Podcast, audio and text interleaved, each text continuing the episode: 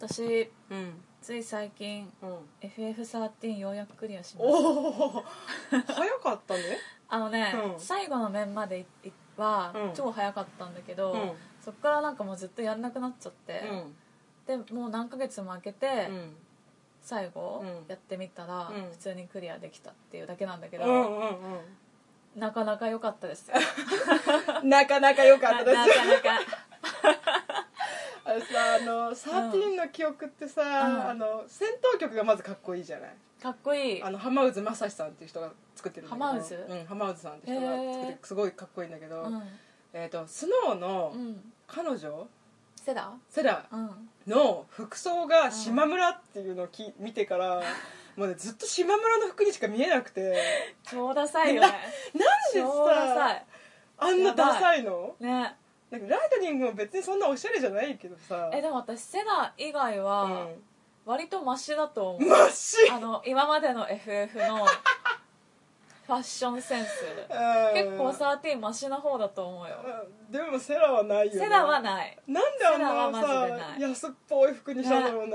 でもなんか男だ男がちょっと好きそうな感じじゃない？ニーハイとかさチェックのスカートとかさ、まあへそ出しとかさ、まあ、童貞を殺す服だね。そうそうそうそう童貞キラーの服じゃん。でもさなんかさせっかくゲームなんだからさうん。ちょっとあんまり現実にはなさそうな服装とかそうさ、だよね。したらいいのになんであんなリアルに寄せたんだろうってね思った、でもなんか天がダサすぎたのよ私の中で。テンって誰だっけ？T だとか U だとか。ああはいはいそう。はだからそれに比べるとマシになったなって思ったのにね。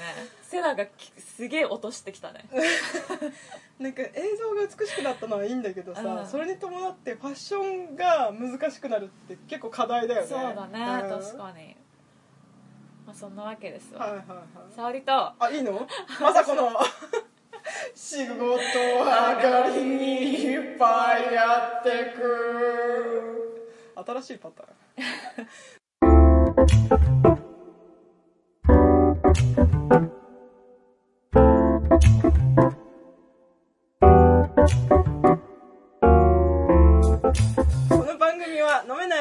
一杯やりながらグダグダしゃべるポッドキャストです。はい。乾杯。乾杯。お疲れ様さお疲れ様さモスモス。うんふんふんますます映画ポッドキャストらしいうん映画の話。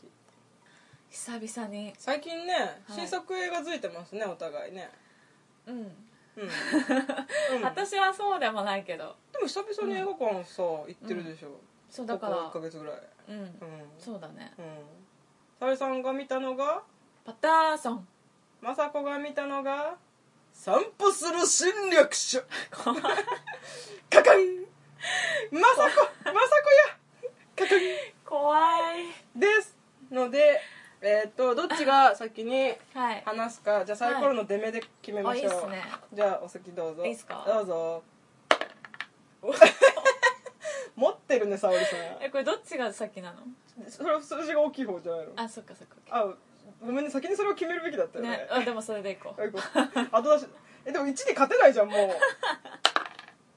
5じゃあ私先行で。はーいお願いします。何の振りサイコロ振りだったんだよ。サイコロ振りたいだけちゃうんか。ちゃうか。はい散歩する侵略者。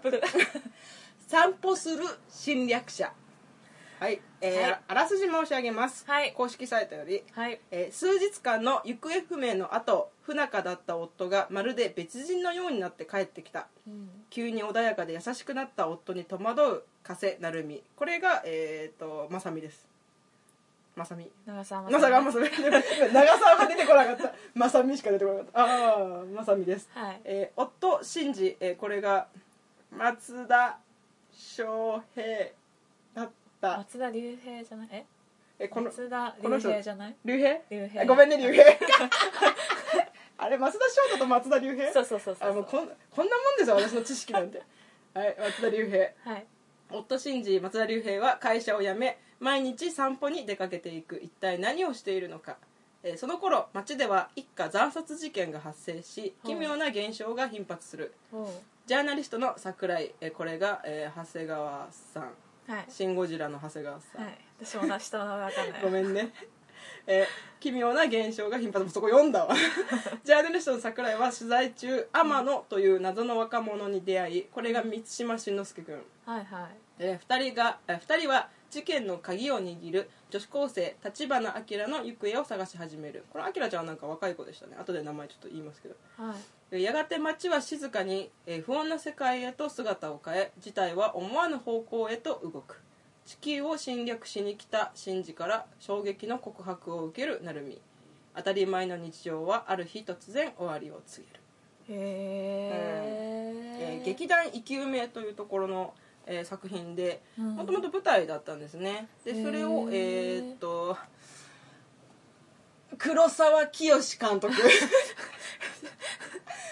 黒沢絞り出したそう黒沢清監督。私黒沢まで来ると「アキラって言っちゃうから黒沢清監督って言いにくい。はい。黒沢清監督が、えーはい。撮りました、はい。えーキャスト先ほど申し上げましたがえーっとんまさみ。長澤まさみさん、えー松田龍平さん、はい。えー長谷川博己さん。ひろきだひろきえ違う。高杉。天野高杉君だ。あ間違えた。満島真之介君はあっちだあっちの違う方です。すいません。また別でしゃ、後で喋りますが、はい。高杉さんこれなんて読むんだろうね。真の宇宙みたいな人。で立花明ちゃんこれ常松ゆゆりちゃん？常松ゆりさんかな、はい、うん。です。えっ、と、まあ、散歩する侵略者ということではい。えまあ宇宙人の話です。はい。まあ普通の日常的な日本にはい。宇宙人が来ます。うん。ただその宇宙人の侵略方法がちょっと変わっていて、うんえっ、とまあこれある程度のネタバレを多少していきますね。のでご了承ください。はい。人の概念を奪うっていう侵略者な概念？のうん。またこれもさふわっとしてるでしょ。うん。なんかすごくふわっとしてるでしょ。うん。私映画館で見た時に、うんあ概念奪うんだっていうそのその概念の概念がふわっとしてると思って。何の概念？まあ、例えば家族っていう言葉があったとしたら、うん。その家族っていうもののうんイメージする、例えば沙織さんが家族をイメージしたそのイメージを奪うって感じ、へえまあ、家族沙織さん、まあ、例えば私がそうだね、えー、と家族っていうの言われて、うん。姉ちゃんがいておかんがいてみたいなのをモヤモヤと思ったその、うん。モヤモヤを奪うみたいうん。なねふわっとしてるでしょ、うん。うんまあ、これなのか理由は後ちょっと説明しますね、うん。まあ、そういう侵略者なんですね。でそそのあ大丈夫？人の概念を奪って、うん。えーその地球の人はこういう、ん。えー、とイメージで生きてるんだっていうのを知っていって、うん。うんえー、といっぱい溜まったところで、うん。えー、と先発隊で来ている3人の侵略者がそういう奪い方をしていくんだけど、うん。でそのその本国の方にいる本本星っていうのかな？その別の人、宇宙人の仲間に指示を出して一斉にわーって地球を侵略するっていうつもりだったんですね。へえでまあもともと舞台なのでうん。うん、あのー私これまずね、えー、とこれもちょっとメモを見ながら言うけど、うん。えここいつなんだけど正直タイトルとストーリーを聞いて、うん。そんなに面白そうでないと思ったの。正直ね正直、ただ見たら、うん。思ったより面白かったの、思ったより楽しかった、うん。それがまずうれ嬉しかったので、うんうん。それがまずなんで思ってたより楽しかったのかっていうと結構オープニングがショッキングなシーンから始まるのね、うんうん。でこれぜひ見てほしいからちょっと言わないでおくけど、うん。そこで結構もう心をグッて掴まれたってところがあります。うん。でえっ、と私映画よりは舞台を見てる方の人なので、うん。ぜひね舞台で見たかったなってやっぱり思いました、うんえー、とこれ追試ねポッドキャストの方でも、うん。あのペップさんがおっしゃってたんだけど映画と舞台の違いでうん。あの映画は情報量が多すぎるから、うん。舞台ほど見てる人との共犯関係を結ぶのが難しいっていう話をされていて、うん。要は映画ってさもう映画ってもう絵があるから、リアルなものがあったらうん。それしか信用できないんだけど、舞台って見えなくても、例えば、えー、と演あ役者の人が、今ここに本があるとかって言ったら、もう手元に本がなくても本があるのよ、あの寄せてくんだよね。そうそうそうそうそう客がね。そうそうそう。ちゃんと。あの黒子みたいなもので、うん。歌舞伎の黒子ももう目には黒子がバッチリ映ってるけど、うん。歌舞伎の中では黒子は見えていないものっていう、もうお約束があるわけ、っうんうんていうのがあるから、まあ、舞台は強いのね、うん。でもこの概念っていうのを聞いた時点で、うん。これはもう完全に舞台のための作品なのよ。ああの舞台って例えば舞台の舞台上でねうん。一人の俳優さんがいて、うん。もう相手の俳優さんがいて、うん。君の家族という言葉の概念を奪うよって宣言をして、うん。なんか照明と音響が入って、うん。ビューンみたいなこう撮ったみたいな感じの演出がされたら、もう撮られてるのよ。うんうんうん。それは納得できるでしょ？納得できる。そうそう。でも、映画でそれやられると、うん。ちょっともやっとするのよえ私は、うん。そう概念取ってどうすんのっていうのがずっと疑問なんだけど、まあでもそれはねそれは言えない。説明されないのよ。説明されないんだ。正直その概念を集めてどういう侵略をするのかこの人たちはっていうのははっきりとあ言われないわけ。そう。ただ単に概念だけまず取ってるんだ。そうそうそう。へー。まあ私の想像する妄想する中では、まあ相手のその知識をあちなみにごめんね、えっとうん。概念を奪われた人間は、うん。その概念が抜け落ちるっていう、うんうんうんあの副作用があるのね。分かんなくなるんでしょ？家族が何かそうそうそうそうそうそうっていのがだから例えばお姉ちゃんと会っても「うん。あなた誰ですか?」みたいな感じになっちゃったりとか、うんうんうん。っていうのが副作用としてある。はいはいはい。結局どんどんこう人間がなんかちょっと狂ったような感じの世界になっていくのね、うんどんどんその例えば善悪の概念も奪われたら、うん。とんでもないことになると思うしそね。それでどんどん破滅していってでうん。その隙をついて侵略しようみたいな感じなんだけど、うんまあ随分回りくどい侵略をされる宇宙人だなって私はまず思って。確かに。でちょっとこれは言っておきたいのがあって、うん。えっと魔法少女まどかマギカっていうアニメがあって、うんうん。でそれで、えー、と魔法少女たちが戦う、まあ、アニメなんだけれども、うん。ちょっと結構ハードな設定があって、うん。キューベイっていうあの、宇宙人がいるわけ。本当はなんか可愛いなんかマスコットキャラクターみたいな感じの人なんだけど、その人が、えー、と人間の感情を集めてるっていう設定なのね、うん。宇宙人でその人間の感情が、うん。えー、とすごいふ複雑なあの言い方になってきちゃうとちょっとあれだけどなんかエントロピーとか感情のデータ化みたいな、ほうほうほう要はその感情を別の資源にうん。変えられて自分たちの都合のいいようにうん。利用したいっていううん。願望があって、うんその魔法少女たちが、うん。えー、と願い事を一つ叶えるっていうのと約束に、うん。えー、と絶望した時のその膨大な感情のデータをうん。もらうみたいなうん。のがあるの。で結局その魔法少女ってうん。最初は希望を持って魔法少女を始めるんだけど、うん。心が絶望すると魔女になるわけ、うん。うん、で結局魔法少女は魔女を倒して、うん。えー、と戦っていくんだけど、うん。結果的に自分も魔女になるから、うん。魔法少女になった時点でもう倒されるっていう設定もがもう決まってるわけ。だからそこで生まれた希望とか絶望をうん。全部感情のデータとかあの資源にしてん。全部そのキューベイっていう人が持ってくっていう設定があるね。うん。だから要は、えっと前私がどっかで話したあの感情でを他の資源に使えないかみたいな、この有り余る感情を他の水水とか火とかのエネルギーに転換できないかっていうのがあってそれをやってる宇宙人っていう設定なのね、でそれを考えると、んこの散歩する侵略者の宇宙人もそういう考えで来てるのかもしれないっていうふうにはちょっと考えられるわけ、その地球人がが持つ概念というものをなんかエネルギー転換して、うん。自分たちの利用何かに利用してるんじゃないかっていう、もしくはそこでこう侵略してきて地球で暮らしていく上で、まあ、地球の概念とはこういうものだっていう事前情報を知っておいて、えー、と自分たちの作りやすい国にてか世界に変えていこうと思ってるとか。うんまあそれか自滅を狙ってるかそうそうそうまあその3つのどれかかなみたいな。そうそうそう。あとはまあ、えっと、何人かは生かしておいて、うん。ちょっと飼い殺しするみたいな、まあ、下僕じゃない家畜みたいな扱いでうん。地球人を利用しようとしてるとか、うん。まあ、これ全部妄想です、うん。あの舞台の方でそういう説明されてるかもしれないけど、うん。全部妄想なんだけどうん。っていうのがあります、うん。で、まあ、ここまで考えるのにもまず膨大な妄想力を使ってるわけですよ。そうだね。そうそう。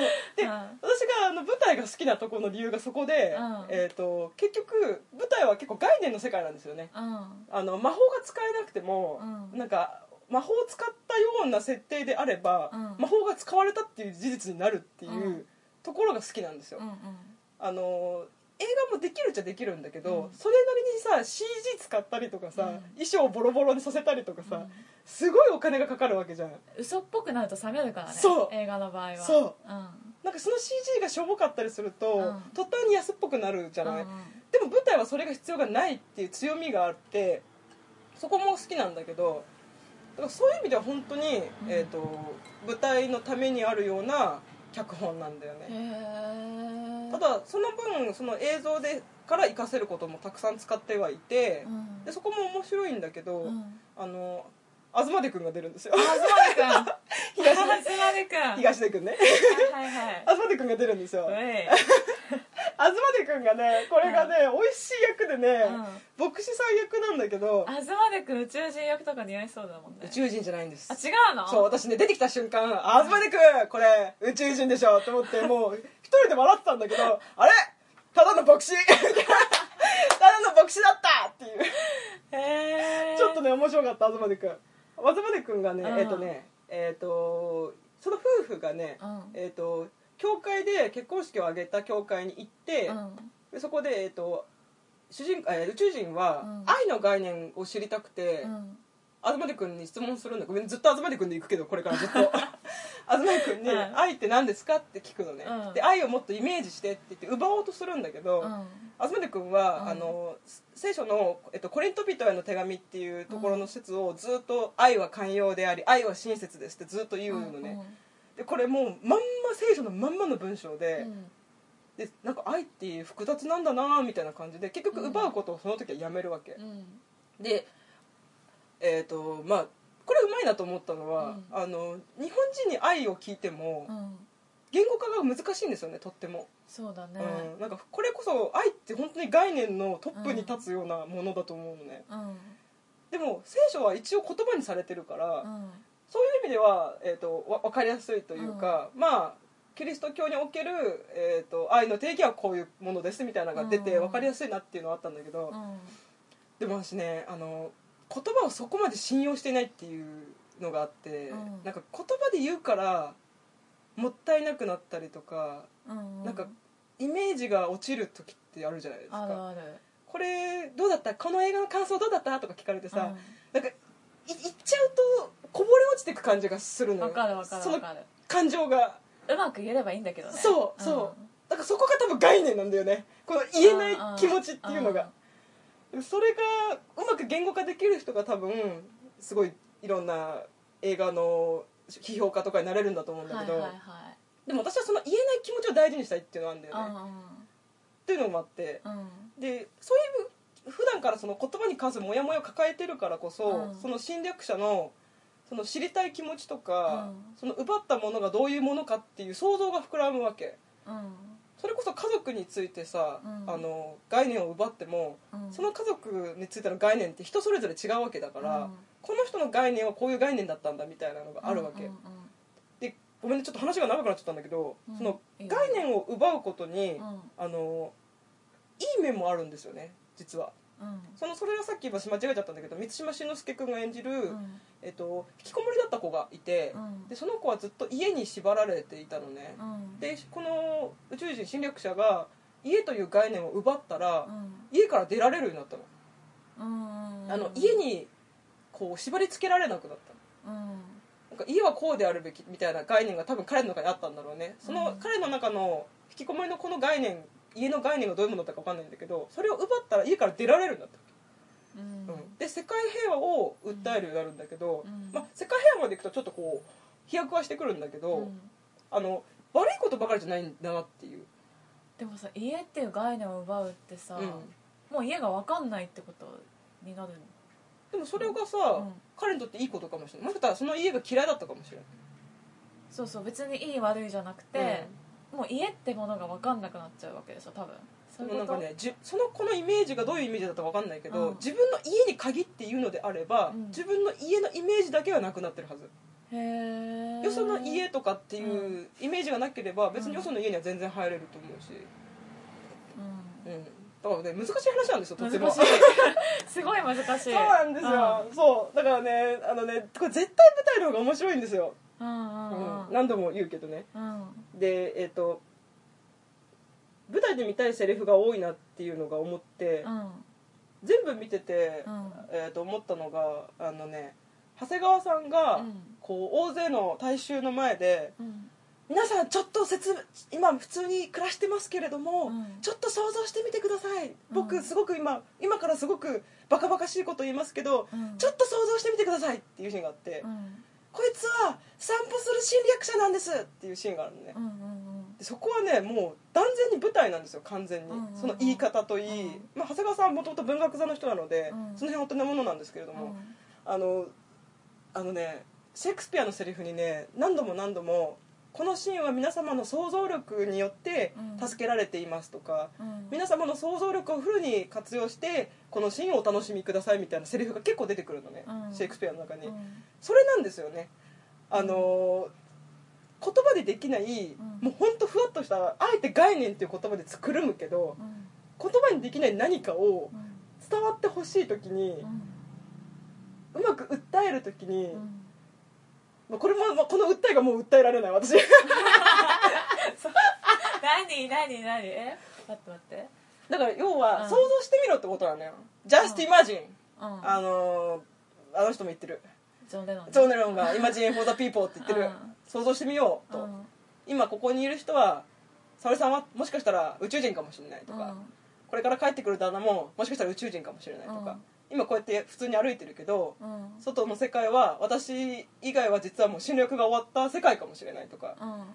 そういうのをとちょっと想像して生きてみようっていううん。ことなんだね、うん。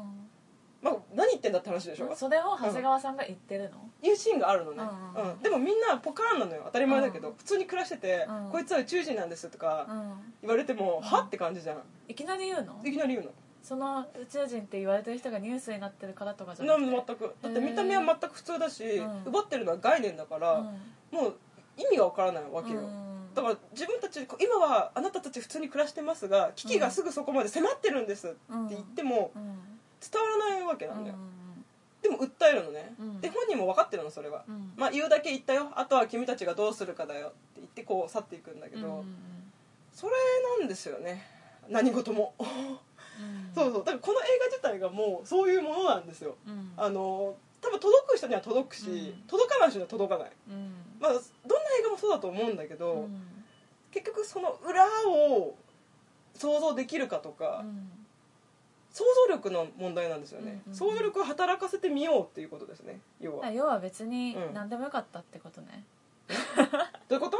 じゃああのテテーマあじゃあじゃあえっとたまたま宇宙人っていうことにうん。想定してるけど、うん。そういうことじゃなくてもううん。何でも想像してみろっていうことがテーマってこと？おおそういうこと？いい掘り下げだな。そこまでは考えてなかった、んないけど。うん、でもそうなんですよね。そういうことうんなのかね、結局はさ、うんその「散歩する侵略者」っていうタイトルも、うん。すごくこうふわっとしたタイトルだと思うのね、まあ自分うのん。身近にうん散歩してるような普通の人が侵略者かもしれないよっていうことなんだよね、すごくねそう。言葉にしちゃうと陳腐なんだよねとってもね。でもそれそれってあのすすごい陳腐だからこそ、うん。あいなんか普段考えないし、うん。バカバカしいけど、うん。想像してみろよっていううん。ことが言いたいのかね、多分私が舞台を見た時に感じたと、見た見たと想定して感じたら、うん。多分その宇宙人に限らず、ん。何事も想像してみようぜっていそうう。そうだからのそこがテーマなのかね。多分根幹はそうかもしれない、あのわかんないけどさ劇作家の人に聞いてみてないとちょっとわかんないけども、まあ、そこまでちょっと考えられるぐらいうん。訴えかけるシーンではあった、うーん。そうそう。でもこれも絶対このシーンも絶対舞台で見た方がいいとは思った。あー。あのどうしてもその聞いてる人のリアクションがうん。ちょっとやっぱ冷めてるリアクションだから当たり前だけど、うん。ちょっと違うんだよね、うん。舞台だと多分客席に向かってこう話してたはずなんだね、はいはいそうするとやっぱ伝わるのよ。そうだよね。そう。あの人のリアクションはいらないんですよね。そうだようん。ね、その方が多分伝わるね。ここから俗っぽい鑑賞です。か鑑賞だって。俗っぽい感想です、はい。えー前田敦子さんが出てきます。あそうなの？あっちゃんの太ももが素晴らしい。見たい。うん。あと立花明ちゃんっていう、えー侵略者の一人ね。うん。が、えー強い。うんあのアクションシーンが多くてね、うん。バッタバッタとなぎ倒していきます、うん。それがかっこいいです。えー、とあと,、えー、と予想通りのエンディングになったなと意外と思いました。これもうちょっとネタバレありでちょっと話したいんで話し話しちゃっていいですか？もう散々ネタバレしてるけど、うん。えー、と最後のエンディングが、うん。えー、と最後嫁からうん。愛の概念を奪って終わるんです。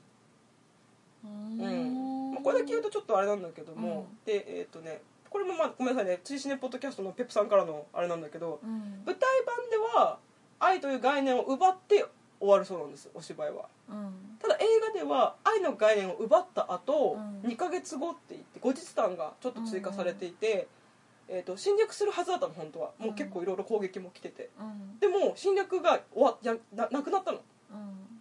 えー、とその侵略者が愛を知ったことにより、えー、と侵略をやめたのか、うんもしくは何か他の理由があって侵略をやめたのかっていうのかは語られないんだけど、うん。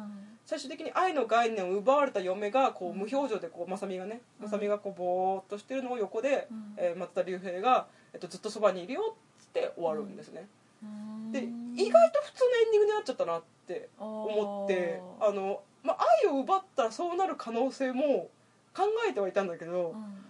意外と丸く収めてしまったなっていうのがあって奪ったら自分のものになるの、そうそうそうそうそう。うん。愛という概念が自分の中に入ってくるわけだから。じゃあす一回奪われてたの？ん？一回奪われてたの？違うじゃないから空っぽだから。あ。もともと侵略者は空っぽで何にもないのよ。自分の中に、うんうんうん。でいろんな人からそう愛とか家族とかをもらってどんどん埋めていくわけ。え松田龍平は何なの？侵略者。元は？元は人元々あ間じゃないの？元は人間だけど、もう体を完全に侵略者にあじゃあもううん。ゼロになってんだ、ゼロになってる。ああなるほどね。だから侵略された後は嫁のな顔も覚えてなかったし、うん。自分がどういう人間かも全く覚えてなくて。あで好き嫌いもなくなってるから、うん。あの食べられなかったものが食べられるようになったりとかして、うん。でまさみはそういうところにちょっと嬉しいって思ったりして。うん。で最終的にその なんかね、うん。複雑でしょ？とっても。ううん。でもなんかね、うん。なんかねなんだろうね難しいところなんだけれどもね、うん。なんかね私は舞台版の終わりの方が好きですね。多分愛を奪ってそこで終わってる方が絶対いい。その後侵略がされたのかされなかったのかは、うん。見る人のイメージで委ねた方が絶対よかった。でも結局そこは分かんないんだよね、映画でも。侵略されたのかさいや。されてないのか。そうやってないの。されてないんだ、なんで急に気が変わったのかしらねみたいなこと言ってるし。あそうなんあだのへなんかえちょっともったいないなと思って。でもあれだよね。きっと希望を持たせたかったというか、うん。その松田龍平が愛を手に入れたけど、うん。あ長澤まさみが亡くなっちゃったうん。わけでしょ、うんうん。でも自分がずっとそばにいることによってまたゼロから愛がそこから育まれるっていう風にした。おおそう考える？うん。さすがかっこいいね。そこまで考えてなかった。なんかそういうなんか希望の見えるエンディングにしたかったのかなって思う。そうなんですよね。希望があったんだよね。うん、別にそれがいいか悪いかは別としてね、個人的な好みでは、あの希望が一切ないエンディングの方がその概念っていう恐怖が分かりやすかったかななって思うんだよね。そうかもね。なんんかインパクトが強いかも、そっちの方が。そうそうそう。怖い感じで終わった方が。そうそうそう。で結局結果だけ見るとその長澤まさみさんが、うん。体をかけて愛をかけてうん。止めたってことだから、うん。その大事な自分の中の愛を失ってまで世界を守ったみたいな結末になっちゃってるから、なんかもうもうワンアクション？ななんか後日談やるんならもうワンアクションあっても実は長澤さんも侵略されてたとかさ、ああのギリギリで侵略されてたとか、ーうん。なんかそういうひねりとかあるのかなと思ったら普通に素直にスッと終わったから、うー。んでなんか舞台版はね最後愛を奪った時はなんか方方向して終わるんだって。えっ、と慟哭ああみたいな。うん。あうん。あれ舞台は竜兵じゃないから。あでも竜兵役の人そうそうそうそうそう。がうん。わあみたいな感じで終わるんだって、うん。それはすごく舞台らしくてうん。すごくなんかこうイメージが湧きやすいというか。でもなんかあーへえ愛を手に入れるとそんななっちゃうんだね。なぜかというとね、うん。映画版の竜兵のうん。愛を奪った後は、うん。あなんだこれ。すげえ。って言うだけなの私あれ好きなんだけど、うん。あなんか竜兵らしいしあ竜兵がやるんならこれだろうなと思ったし、うん。逆にそれぐらいあの愛を知らなかった宇宙人が愛を知ったら、あうん。なななんだこれってなるのはなんとなくわかるから、うん。ちょっと面白いしありなんだけど、終わるんだったら、うん。舞台版の方が好きかなっていうことですね。うん。なんか今まで何も知らなかった宇宙人が愛を知ったっていうね。愛ってそんだけ偉大だっていうふうにも取れるよね。そう。で結局その愛の説明がないままうん。奪って終わるから、うんその愛はそれぞれの見てる人のうん。イメージに概念に委ねられるということでね。だから概念のうん。映画だし概念のお話なんですよね。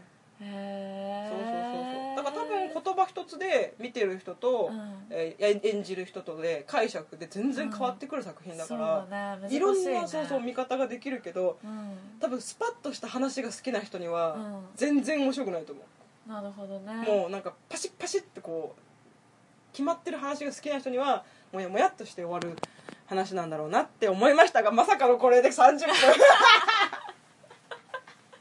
熱く語ったね結構ね。ごめんちょっとカットするいやねいいよいいよいいよ。どどうしようどうしようか。これ。ここで切ってパターソン1回分っていうのもあるんだけどパターソン1回分いける？いやわかんないわかんない 今からね話しちょっと。始めないとわかんない。そうだね、うん。じゃあちょっと一回切ろう一回か切ろっか。次週はパターソンで。はい。おいっそ。おいしそう